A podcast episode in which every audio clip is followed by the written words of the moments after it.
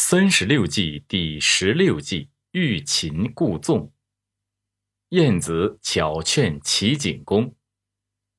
春秋时期，齐景公派晏子去治理东阿。三年后，有人向齐景公告状说，晏子没有治理好东阿，那里的百姓都不喜欢他。景公听后很不高兴，于是他召晏子进见。想要罢免晏子的官职，晏子不做过多的辩解，而是恳切地说：“大王，我已经知道错了，请您允许我再治理东阿三年。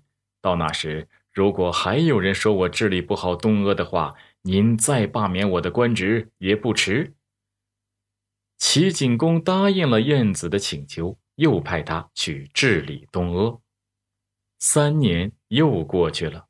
齐景公果然听到不少人说晏子的好话，这下齐景公很高兴，又召晏子入朝，打算重重的赏赐他，但是却被晏子拒绝了。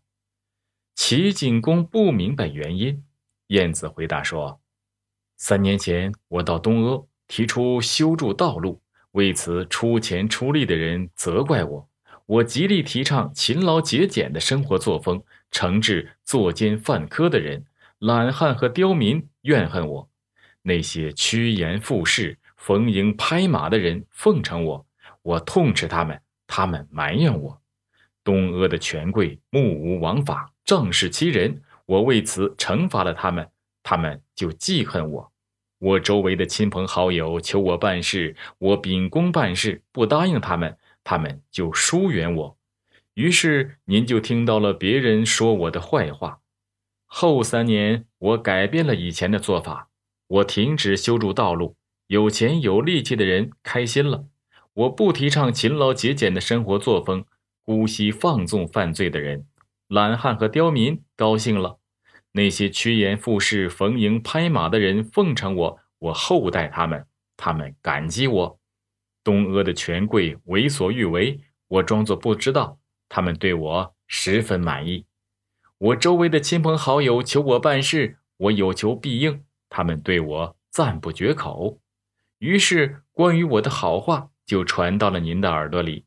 现在您要封赏我，我却认为您应该惩罚我，这就是我不能接受您的封赏的原因。齐景公听后恍然大悟，知道晏子是一个贤臣。就把治理国家的重任交给他，再也不听信谗言了。晏子最后成为了齐国的丞相，在晏子的治理下，只用了三年时间，齐国实力大增，跻身于强国之列。晏子为了达到劝服景公的目的，不是一味的为自己辩解，而是退了一步，做违反自己原则的事，用后三年的不贤。反衬前三年的贤良，这种欲擒故纵的策略，终于使晏子赢得了景公的信任。三十六计第十六计的欲擒故纵，讲的是当敌我双方交锋的时候，自己无需步步紧逼，有时可以稍微放松一点对敌人的攻势，只需紧随其后，而不要过于靠近敌方。以消耗其体力，瓦解其斗志，待其丧失斗志时再去进攻。